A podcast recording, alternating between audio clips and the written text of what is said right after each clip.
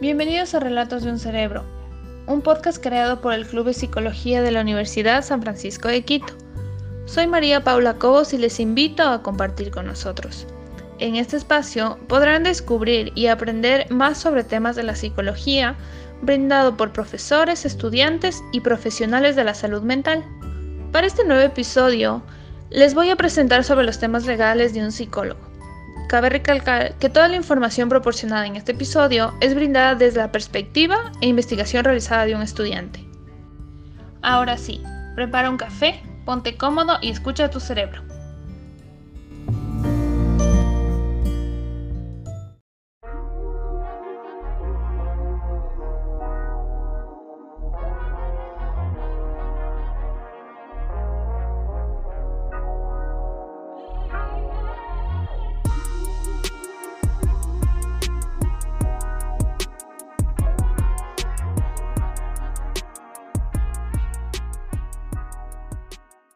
El día de hoy voy a hablar sobre los temas legales que un psicólogo debe de tomar en cuenta con sus pacientes.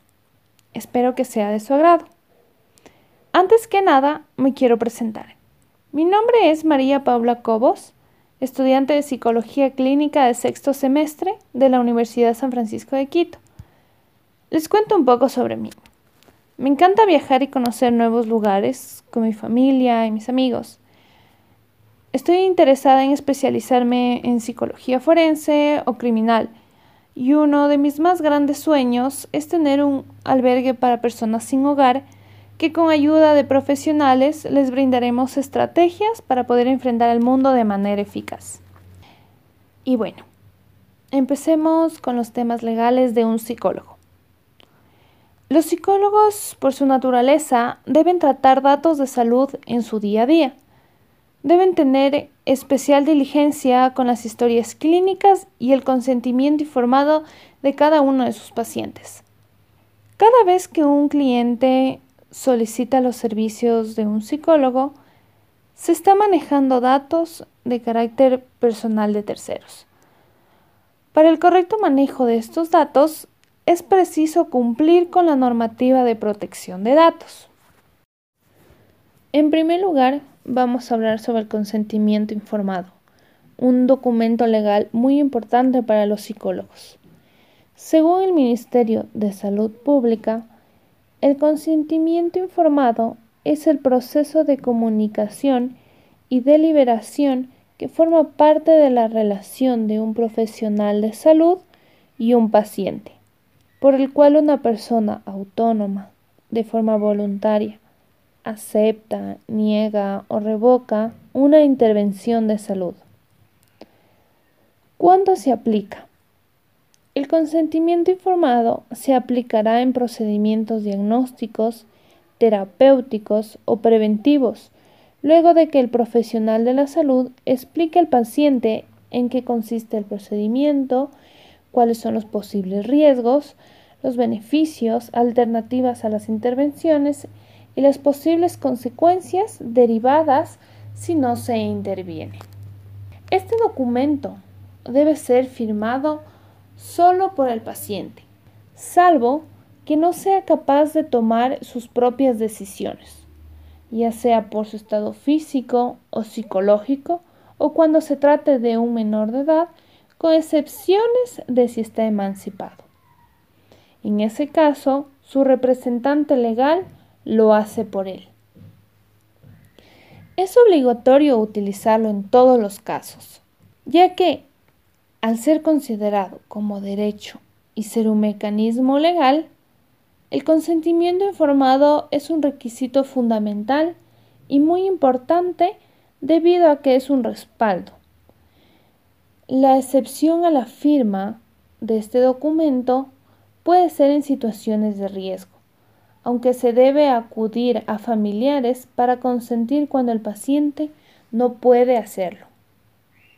Hablemos un poquito del consentimiento informado en los menores de edad. Este documento debe ser firmado por el padre, la madre o su tutor. En los casos de padres con menores de edad emancipados, debe ser firmado por ellos mismos. En los casos en que los padres son menores de edad no emancipados, uno de los abuelos bajo cuya patria potestad viva deberá firmarlo. Y en los casos en que el menor de edad no tenga ningún representante legal, el profesional actuará en beneficio del paciente. En segundo lugar, ¿cuánto tiempo hay que conservar los datos del paciente? Entonces, la ley reguladora de la autonomía del paciente y de derechos y obligaciones determina que se deberá conservar la historia clínica por un periodo de al menos cinco años, contados a partir de la fecha de alta del último proceso asistencial. También hay que recordar que podrá conservarse esta documentación durante más tiempo a efectos judiciales. Si el profesional valora que puede ser conveniente, ya sea por las características de un caso en concreto, por preverse una reclamación civil como consecuencia de una acción profesional o porque lo pudiera solicitar un juez. Como tercer punto, ¿pueden los familiares acceder a la historia clínica del paciente? Los familiares pueden acceder a la historia clínica si el paciente lo autoriza de forma expresa. Por lo tanto, ningún familiar puede acceder a la información del paciente salvo que dicho consentimiento o una habilitación legal exista.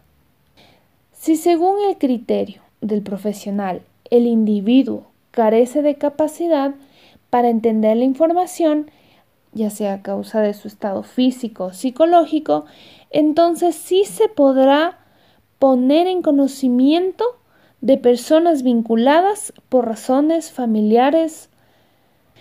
¿Qué dice la ley ecuatoriana en la obtención de datos? En general, si un juez solicita la obtención de datos, es obligación del psicólogo dárselos.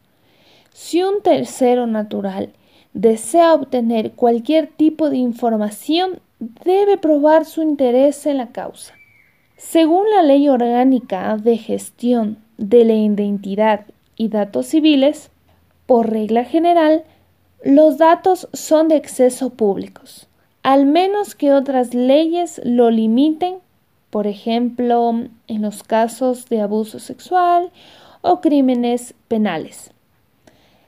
El Estado garantiza la protección de datos e información personal a personas ecuatorianas y extranjeras sin importar su estado migratorio. Lo ideal es que los psicólogos expliquen de lo que se trata este reporte para no crear malentendidos.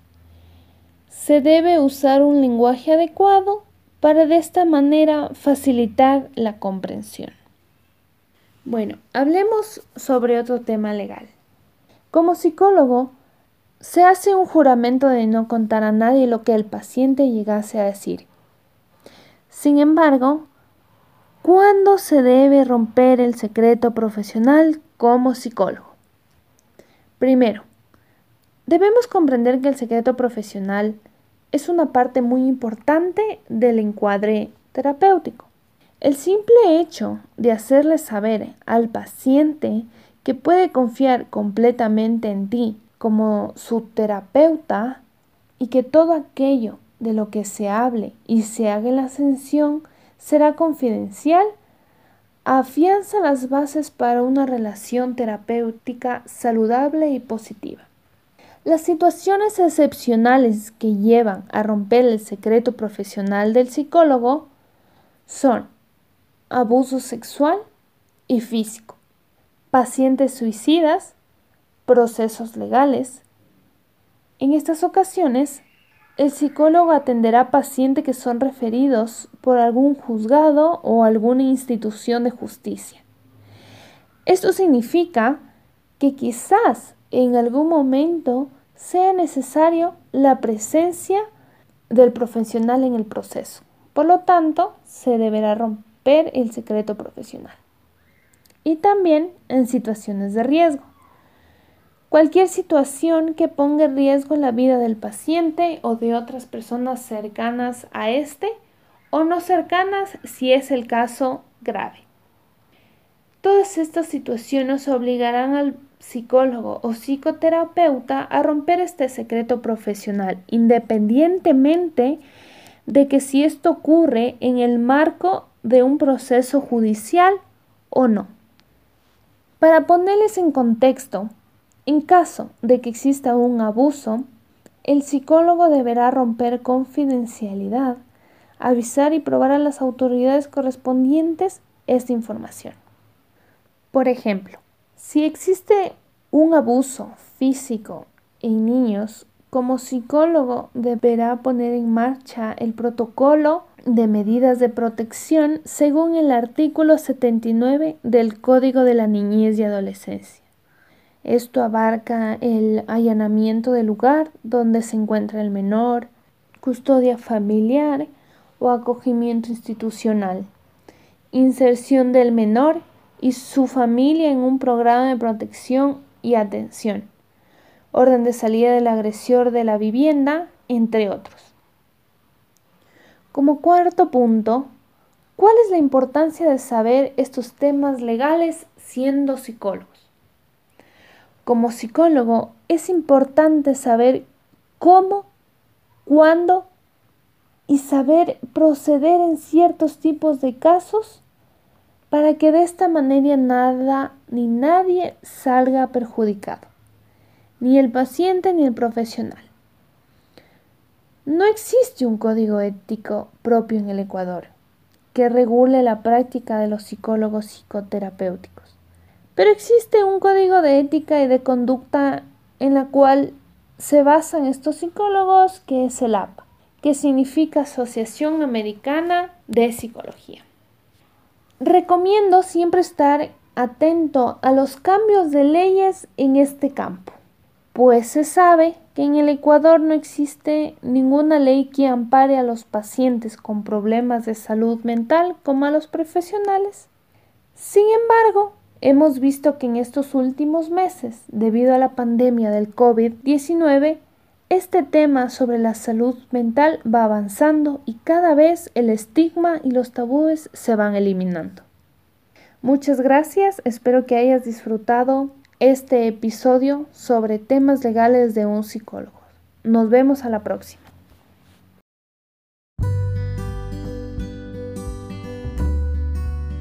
Muchas gracias por escuchar. Nos vemos la próxima semana. Para más información sobre el Club de Psicología o si quieres formar parte de esta serie, nos puedes comunicar por Instagram o correo electrónico.